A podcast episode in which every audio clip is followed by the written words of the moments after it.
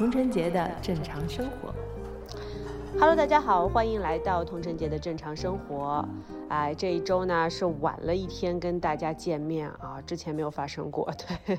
因为这周呃工作非常的忙，然后差不多整个一个礼拜都在排练和拍摄的情况，然后一直到周周三早上七点才全部录完啊、所以呃跟大家就是打个招呼啊。但是呃我们也是想了一个。办法，然后怎么样来处理连线的问题？因为之前不是说那个因为设备的问题，呃，上海封城，设备没有办法寄过来，所以连线会变得有点困难。但是呃，后来我觉得说，就是我跟番薯也商量了一下，觉得说还是内容比较重要吧。呃，效果的话，我们。把时长稍微缩短一点，这样让大家的收听体验好一点，也不至于需要忍受太久 设备造成的问题啊。那今天呢，我们啊、非常久违的跟番薯来一个连线啊，因为他现在身在上海，然后在身在封城的 呃这种整个的环境之下，然后呃因为掌柜不在城内嘛，所以我们来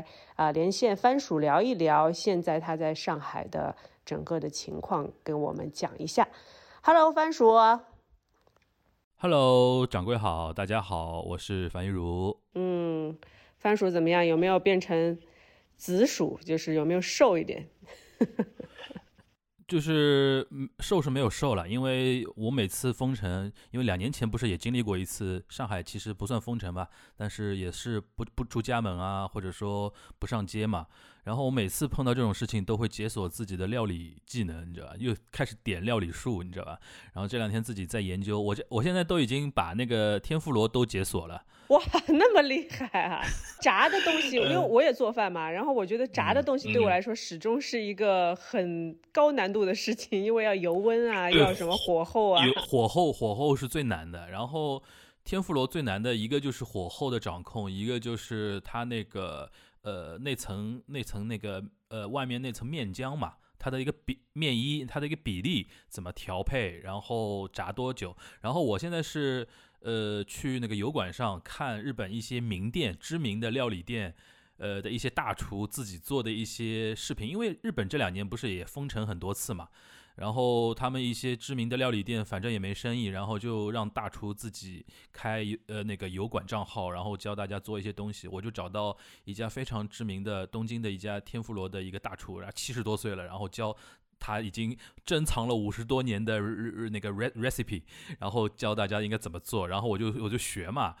然后那个就是解锁出来，哎，真的还不错，因为那个我我。因为那个叫什么，就是一般炸虾不是会比较普遍嘛，但是因为可能我这边只有冷冻的虾，解冻之后炸出来，它的口感毕竟不能跟鲜虾相比嘛。但是我这次做下来有一个很惊艳的，就是芦笋，炸芦笋，芦笋天妇罗真好吃。这是绿的芦笋嘛，我记得就是天妇罗里面有白芦笋也是很好吃的。对，对因为这次不知道为什么我们我这边收到两次配给都有芦笋，你知道吧？就芦笋多出来了。因为平时芦笋这个东西，除了我平时除了做沙拉之外，也不知道应该去，我不太喜欢去那种什么蒜泥啊或者炒芦笋。我一般都是芦笋稍微，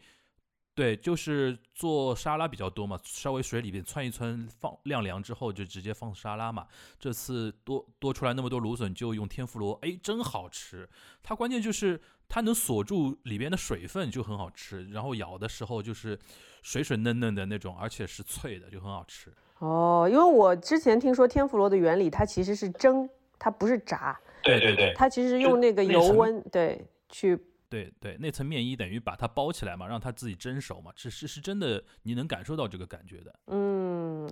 那个这个厉害了，那希望番薯有空的时候帮我们 share 出来这个配方吧，然后 让那么多在家里其实还，其实在家里也真的要找点事情做做啊。我觉得做饭什么让自己的就是吃的好一点，好吃一点，还是可以让心情变得很愉快的。因为我记得我上次好像就是两年前。嗯，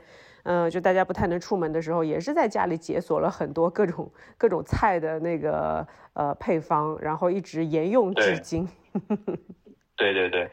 但这次跟两年前相比呢，我们也要客观承认一点，就的确在这两天大概开始好了一点啊，开始好了一点，但前两天的确大家很多人会陷于一种物资的焦虑中嘛，很多人的确是是会觉得说啊，那个吃不了多少东，眼见的自己存的东西越来越少，然后。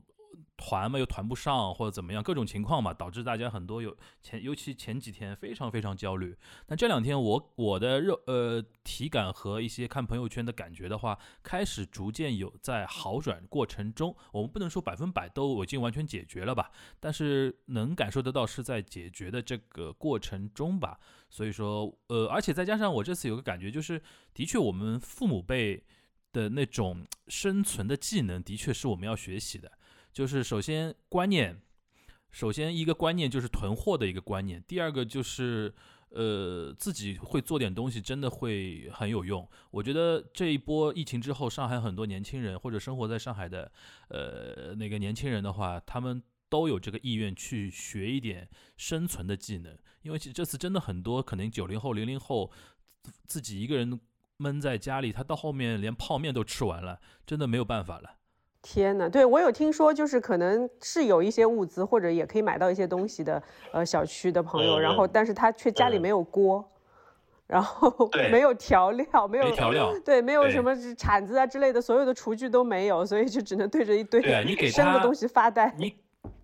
你给他一包米一包面粉，他也没办法变出吃的东西。嗯，是的，是的，所以这个生存技能其实也是现在感觉是比较必须啊，因为我妈妈。也是一个非常喜欢囤东西的人，他那时候就在家里帮我们囤了好多水呀，然后米呀，然后那时候我还说他，我说你这就是家里房子也挺贵的，你说是吧？一个平方就是好大几万的，然后你放一个呃放个六十斤米在那里，就一个平方被你占据了。然后我每天在家里走来走去的话，就一直会被水啊、被米呀、被油挡住我的去路。但是后来没想到，就是真的他们。可能是他们因为经历的事情比较多了，然后未雨绸缪的这种心态是一直存在的，然后危机感也是一直存在的，所以他们就会真的去囤囤东西。然后因为我从小小时候我是跟我外婆长大的嘛，然后我外婆小时候就会也教我很多生存的技能，比如说有些东西吃不完，你怎么去腌它？像嗯，我有朋友发朋友圈说，哎呀，怎么发那么多萝卜？我要怎么办？我说你其实可以做萝卜干，或者你可以腌萝卜，然后你就可以放很久。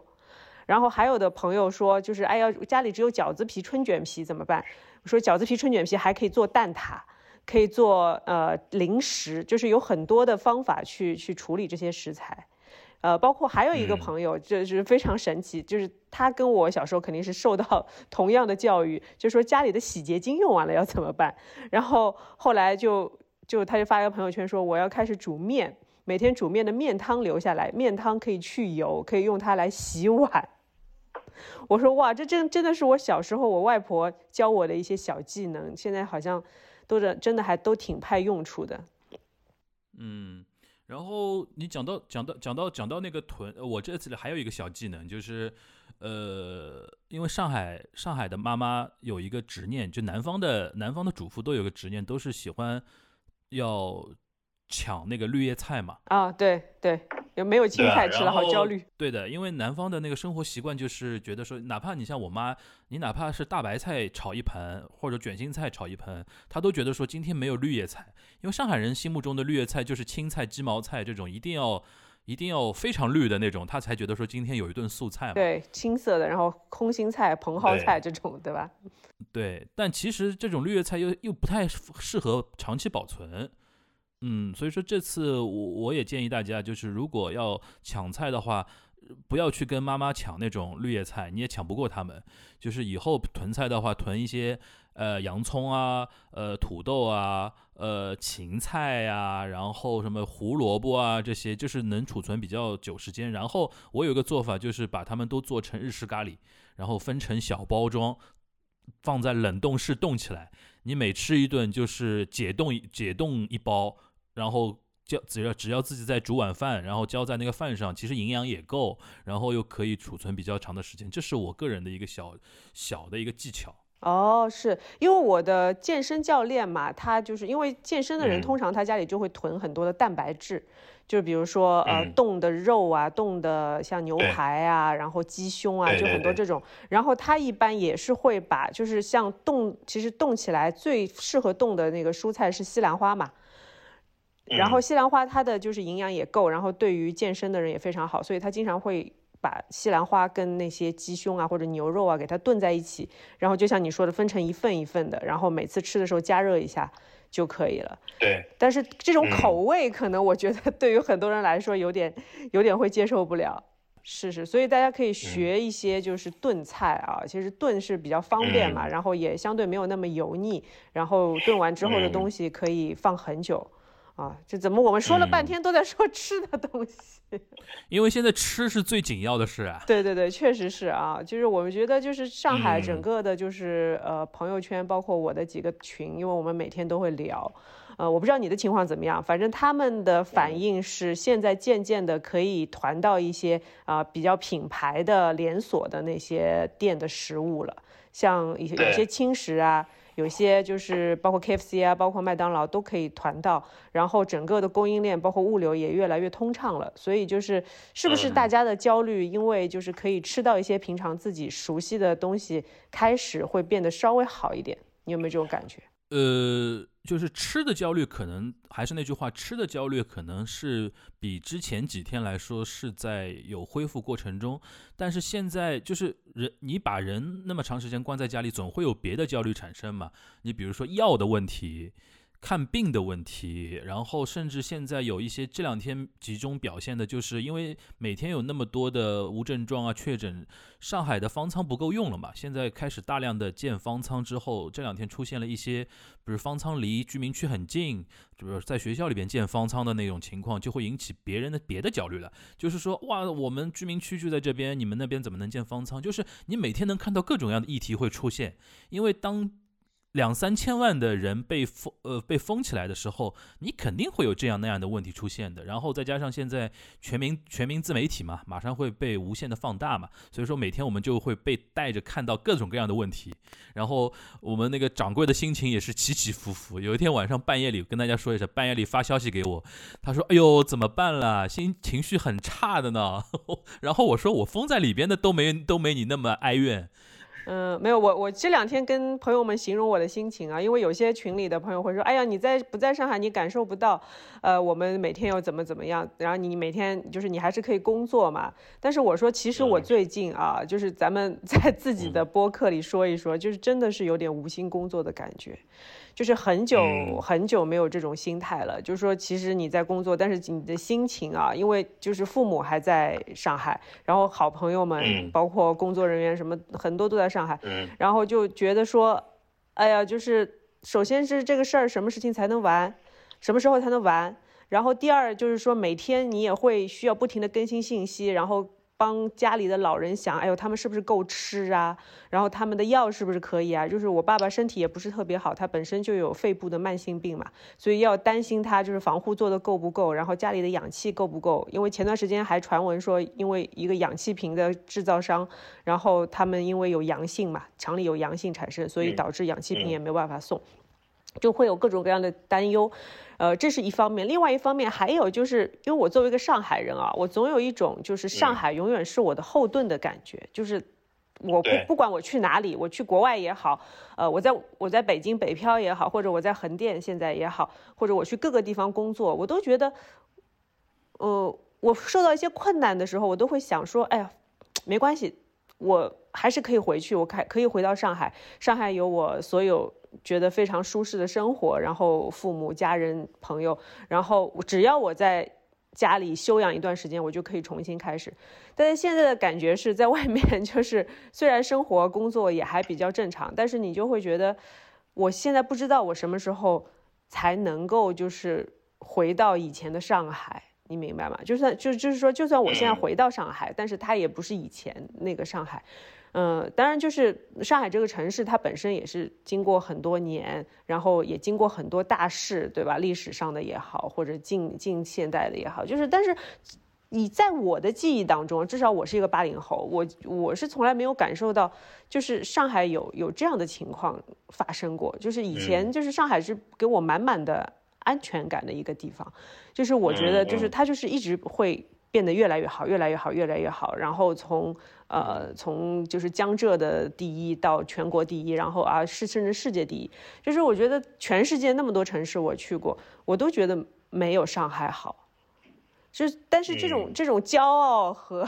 就是这种安心的感觉，最近好像在每天的在被在被击碎。所以就是其实我在我在呃工作的过程当中，因为呃最近也是在录一个情景喜剧的节目。呃，当然这个节目因为疫情的原因，所以就是也在无限的推迟的播出。但是我们还是要按照计划把它录完，因为别的艺人老师可能会有一些呃，就是呃档期上的问题，或者节目组也有他们的安排，所以说我们还是得在这段时间把它录完。然后在这段时间当中，就是其实别的。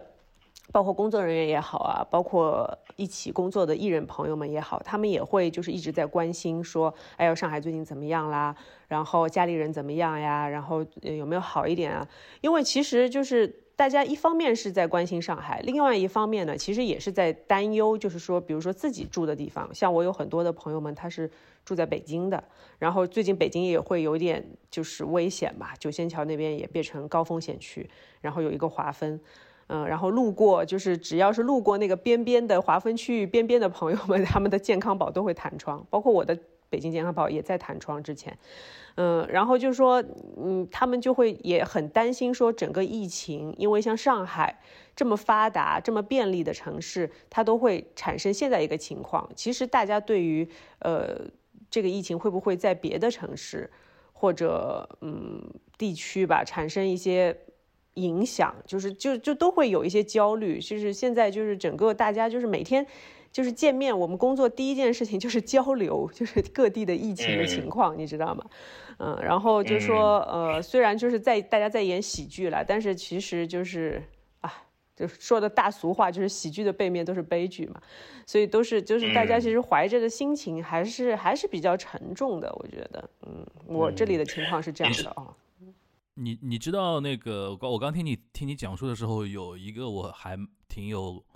挺想跟你分享的一种感觉，就是你刚刚提到说你现在在那个城外的那种感觉，就是对上上海那种骄傲感被击碎嘛，对吧？这个其实是上海刚开始封的时候，我对我来讲是三月二十七号，就是宣布浦东和浦西分别封的时候，我是有这种感觉的。因为之前不是一直，呃，我们坚持自己的一套精准防疫的那种方法嘛，然后，然后宣布封的城的时候，其实就等于路线一个一个移转，就是宣布前面那套就放弃了，我们要换一套，就之前可能别的地方实行的那种就封城的那种方法。其实那几天，就三月底到四月初那段时间，我是有你这种感觉的。但是跟跟大家报告一下，因为我们现在上海比较麻烦，就是上海现在没有任何的区，只有三个区，叫风控区、管控区、防范区。然后我比较幸运的是属于防范区，是可以出小区，然后在所在的街道活动一下的。然后跟掌柜连线之前呢，我今天试着出门了一下。我跟你说我的感觉啊，就是我没呃，我们现在就是我路上虽然看到的人车都已经很少很少，然后我只是在一些呃，在个便利店啊，或者说去了几家便利店看看那个现在有没有一些东西开的开的店都很少，但是在跟有限的一些店员的那种交流的那种过程中，我感觉到我们已经没有那种就是骄傲感被击碎那种感觉就过去了，现在大家剩下来都是一种一种无力感，就是大家就是。各自做各自，按照各自的得到的指令和各自的节奏在做着各自的事情，能够能够就是说，呃，比如说我去买东西，我会问他，我说这边还营业吗？他说啊，你先扫个码，然后怎么怎么样，这大家就各自在按照自己的节奏在熬这个事情。就是这种无力感是特别明显的，然后可能整个城市，我觉得现在都谈不上骄傲不骄傲了，现在整个城市就是一种疲惫的感觉，就所有人都很疲惫，然后所有人都在熬的感觉。嗯嗯嗯，是，嗯，所以就是也没有空去想那些骄傲不骄傲的事情了，是吧？我觉得现在我们本本地的上海，就是上海土生土长的上海人，现在都有一种感觉，就这种东西的我们先都不聊了，不谈了，现在先把眼前的这个状况熬过去吧。就未来，比如说有有人说这个事情到底应该怎么反省啊？怎么怎么怎么总结啊？我觉得现在没有人有余力去想这个事儿了，都已经。嗯，是，呃，但是我觉得就是呃，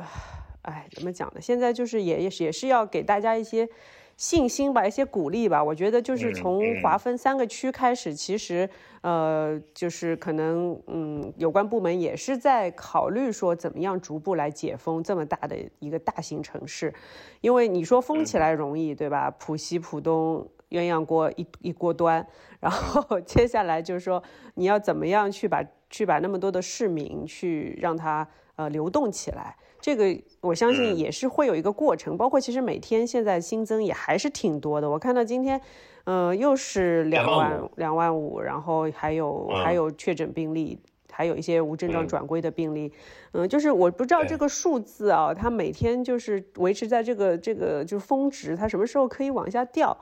呃，就是我不知道你对这个事儿有没有什么你自己的看法。嗯，我觉得现在绝大多数人，现在绝大多数人可能都已经没有像之前那么关注这些数字了吧？嗯嗯嗯，就会觉得说，大家还是那种感觉，就是当你精力和一种注意力都很充沛的时候，你会这个也看看，那个也看看。现在很多人真的已经是精疲力尽，尤尤其是心累嘛，心累累到就是说我可能。他有一种，我把它归结为叫防疫的那种，呃呃，创伤应激，就是说，就像那种战场刚刚回来的人一样，你不要跟我，就是他会自我封闭起来，就是心灵上的自我封闭，我拒绝接受一切有关的一些资讯，那种感觉。我觉得现在很多人是处于这种，就是不想听、不想看了，就是那种。对，可能可能可能也是。然后我其实也会劝一些朋友，我觉得如果你们内心如此敏感的话，那么。还是自己主动的远离一下互联网的东西，可能会对你们的内心会好一点。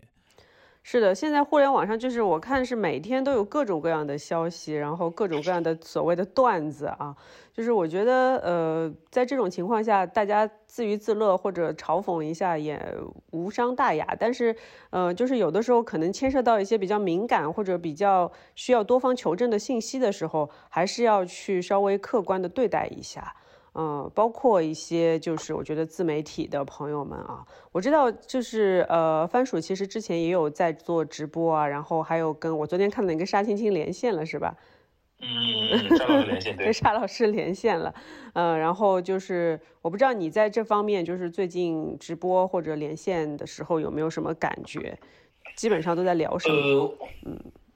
昨天是做客沙老师的直播间。然后前面两天是自己的直播间做了两天，呃四四个小时，一共八个小时嘛，每天做了四个小时的连线。然后我主要是做连麦，就是大家呃是针对本地的 local 的一些听友或者一些朋友，上海话、普通话都有。因为有一些，比如说呃他是住在上海的外地朋友，但是他工作生活在上海的话，也可以连线嘛。然后我主要的目的是想听一听呃 local 的。一线的基层的真正的一些情况，然后有一些以以人在方舱的跟我连线了，或者说他自己做过志愿者的跟我连线了，或者或者是什么，因为各种各样的，因为我们平时看到的都是被筛选过的，或者说是被放大的一些东西嘛，我就想听一听真实的第一线的一些声音，然后还是比较受触动的啊，就是这里边，我觉得可能最最受触动的就是。可能我跟掌柜，我们这个年龄的，就是上海人啊，就是我们可能回想那么多年啊，我们其实你说哦，上海给我们那么大的骄傲，但是我们又何尝何时有真正的说，就是说对这个 community 担起过一些责任呢？呃，你像有些社区。他的居委的工作人员都是老头老太太，你指望他们来管理一群年轻人，然后这个 A P P 那个扫码，怎么可能管得好，对吧？那是因为那是因为平时太平日子就没有事的时候，大家都是关起门来过自己的小日子，开了门都是上班跟社会的关系，然后我们从来没有跟居委发生过任何任何联系嘛。这一点我觉得在疫情之后把这个情况给放大了。就原来我们可能会觉得说，呃，自己的生活比较舒适自由，也没有别人来干涉你。他但他的反面就是，一旦你小区被关起来之后，几百人、几千人、上万人的小区的一些调度管理责任都要扔在这些平时那些老头老太太身上，或者说平时可能就是只能是出出社区黑板报的这些人身上的话，肯定会有问题嘛。对吧？然后我觉得上海这次主要社区是出现这个问题，然后虽然有一些年轻的一些居民住民在里边，他去做志愿者啊什么的，但太难了，因为比如说那个，你像我自己住的是单单栋的小区，我们可能加起来就一百来户，然后哪满打满算人也就三百来人，对吧？这种小区就很容易管理嘛，然后呃那个做个核酸什么的都效率非常高。但是上海有一些那种大的大型的小区，几万人的小区，你光想想你怎么弄这个事情就很很很厉害嘛，对吧？所以说这是我最大的一个感触，就是我们平时生活在上海，但是我们对这个 community 对这个 city 可能很有感情，对吧？然后也比较了解这个 city 的给它可以给到你的什么样的一个力量，但是。具体到每一个不同的 community，所以说可能我们做的还比较少一点，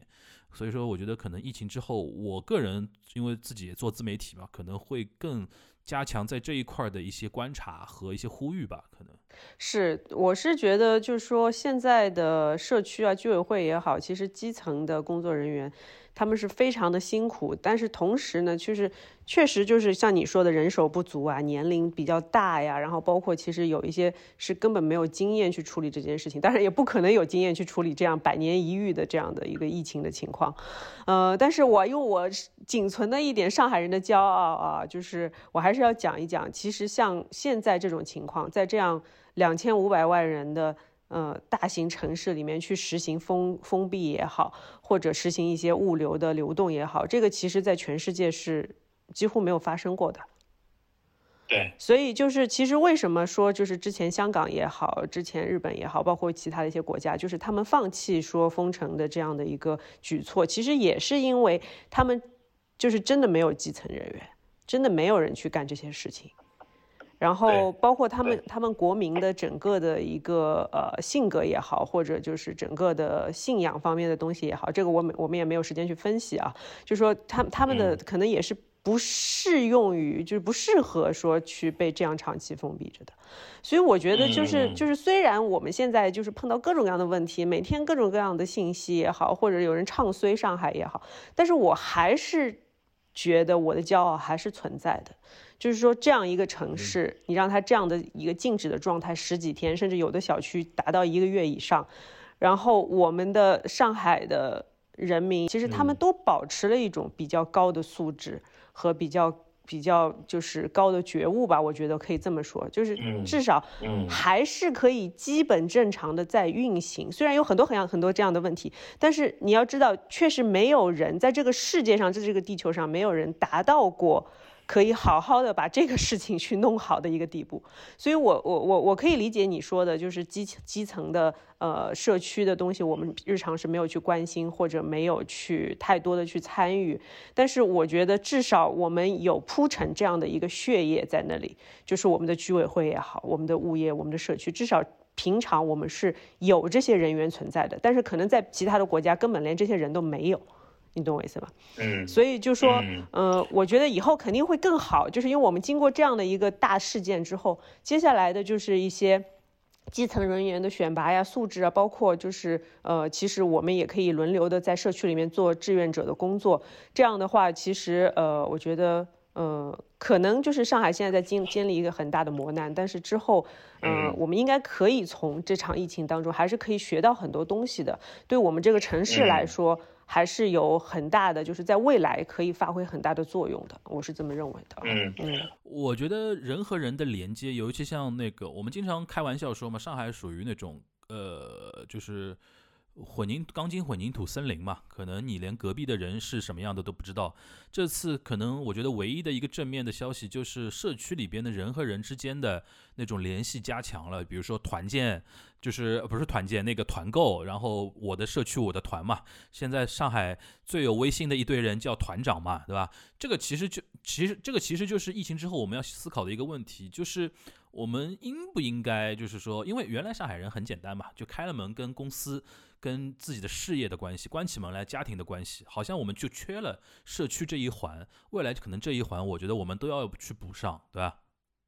嗯，然后我觉得就是在这样的大环境之下啊，其实还是有很多人性的善良面和温暖的地方被大家所发现的。是这个，我觉得是一个让我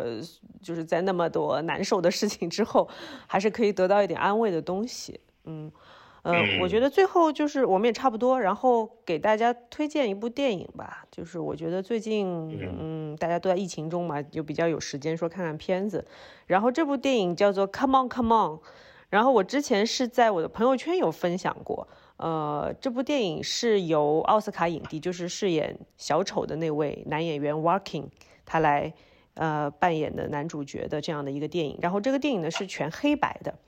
呃，我一开始不太明白他这个电影为什么要拍成黑白的，后来渐渐的，就是随着看这个电影的深入啊，呃，开始感受到，就是其实黑白的这种质感可以让你更纯粹的去投入情感的一个流动。呃，它主要的故事非常的简单，其实就是 Walking 饰演的这个男主角呢，他需要去照顾呃他妹妹的。孩子，也就是说他是舅舅，然后那个是他的外甥，但是他们可能从小就是几乎没有见过面，因为他跟呃妹妹的一些比较复杂的，你知道亲戚之间的关系啊，但是他们同时就是也他跟他的妹妹感情其实是非常好，但是呢，同时又因为一些呃家庭的原因或者说他的妹夫的原因而导致疏远，就是这是一个就是挺常规的一个家族的兄妹之间会发生的这种情感的纠缠，然后他呃。跟他的外甥其实是几乎没有怎么见过面，可能在他很小的时候才见过。然后他需要去跟他的外甥有一个比较长时间的相处，因为他的妹妹可能是去需要需要去照顾他的妹夫，因为他的妹夫得了一些精神方面的疾病啊。所以呢，就是说在这样的一段跟外甥的相处过程当中，就是一个所谓就是呃已经。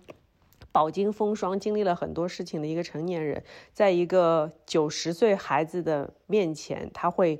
呃，变成什么样子？嗯，然后他们两个就是同时，他还在执行着一项工作，就是说他要去采访很多的青少年，就差不多也是十岁到十三四岁的这样的呃孩子，就是其实是像这个国家的未来的感觉，去问一问他们当时是怎么来看待他们的城市、他们的关系啊，他们的。整个的国家的这样的运行的状态，啊，所以就是很里面有很多非常写实的采访，所以我觉得呃黑白的色调是很容易帮助你去理解或者说去聚焦在这些小孩他们真正的想说的话是什么，同时也让就是成年人去感受到哇，原来就是这些孩子他们是非常有想法的，同时他们也是很看得懂周围的人，包括他们的父母，包括他们的朋友，就是。呃，有一种就是找回初心的感觉吧，对我来说是这样的。然后，因为这部电影叫做《Come On Come On》嘛，《Come On Come On》就是它也有一种，哎呀，就是往上怼一怼啊，加油啊这种的感觉。然后，其中有一段台词是他的小外甥，就是拿着他的采访的话筒，因为他之前一直想要采访他的外甥，但是他的外甥说我不想给你采访。但是到了电影的很呃比较尾声的时候，其实。嗯，他们两个感情已经到了一种互相信任、互相依赖的状态了。然后他的小外甥就趁他睡着的时候，拿着他的采访话筒，讲了一段这样的话啊，可以给大家念一下。这个台词是这样的：他说：“哦，你有没有想过未来？嗯，有。无论你的计划是什么，都赶不上变化，只会有很多意料之外的事情接踵而来。所以你只能，你必须努力，加油。”加油，加油，加油！对，所以我觉得这部电影就是对我来说是一个，是一个给我就是注入很多嗯力量的电影。对我觉我觉得就是特别是在这种时候来看啊，因为我也是最近才看完，嗯，我觉得大家可以去看一看。然后嗯，虽然就是呃现在的情况确实让大家都很焦虑，很。很抑郁，有的时候都有抑郁的感觉，我都有时候有点抑郁的感觉。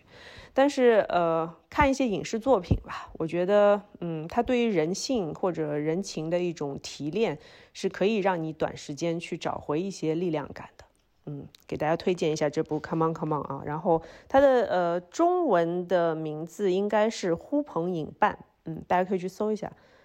好吧？然后你有什么要给大家推荐的？呃，我觉得影视这个东西可能，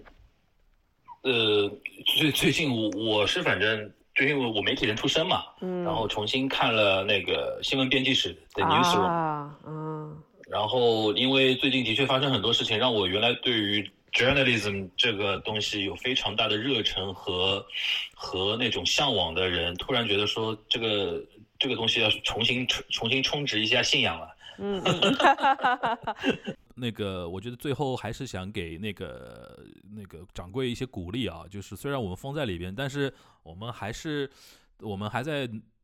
做自己，就是说眼前的事情。然后我觉得掌柜也应该做好自己眼前的事情呗，反正对是的，是的，好的，我就是主要是我觉得回不了上海，让我心里有点难受。对，所以现在就是想办法把外面的工作先完成，大部分完成，然后再回到上海，跟大家共同来度过这场啊 奇异的旅程吧。我觉得，我觉得我我们有一个我有个提议啊，就是等疫情过去之后，我我我们我们几个人啊，就是掌柜啊，然后我们几个到时候我们还是要在上海多进行一些很普通的一些消费。然后有余力的人真的是应该好好的去花点钱，然后让这个城市的经济给运转起来。嗯，因为对像很多人可能经历过封城之后，可能真的会徘徊在那个边缘。所以说，我觉得有余力的人，大家在我们还比如说，呃，比如说你哪怕不你不是上海人，疫情过去之后，欢迎你来上海来迪士尼啊，对吧？然后那个，然后来来旅游来花点钱啊，对吧？啊，我们这个是都是欢欢迎的，因为毕竟是个商业城市，我们一切都是以一个商业的逻辑在运转的一个城市。那结束之后，怎么让它恢复到原来最有魅力的时候呢？那就是商业、商业和商业。是我非常赞同你的这个响应啊！其实，呃，因为这两天也有各种声音跟我说，上海市到底是不是居适不适合居住啊，或者生活？啊？我觉得这个你们都不用担心，因为呃，疫情确实是一个比较突发的事件，你可以把它形容为不可抗力的一部分吧。所以，呃，我觉得这个城市一贯的这种文化呀、生活的气氛，嗯，还是非常值得让你长期的去待下去的一个地方。啊，这点是我绝对有信心的。然后我们反正每周正常生活都会跟大家有一个沟通。啊，如果我们继续就是处于这样的一个状态的话，我们可能会继续用这种方式来跟大家呃聊天，然后跟大家见面。然后如果可以，只要有一天可以 进到棚里，然后我们好好的来做节目内容的时候，呃，我觉得一切恢复正常的时候，那也是上海真正可以敞开。它的所有的大门来欢迎全国各地，甚至甚至全世界各地的朋友们吧，让你们来好好的感受一下我们心中的这一座一直深深的骄傲的城市。嗯，嗯，好，好吧，嗯，那今天我们先这样，谢谢番薯。好，童人节的正常生活，今天就这样，拜拜，拜拜。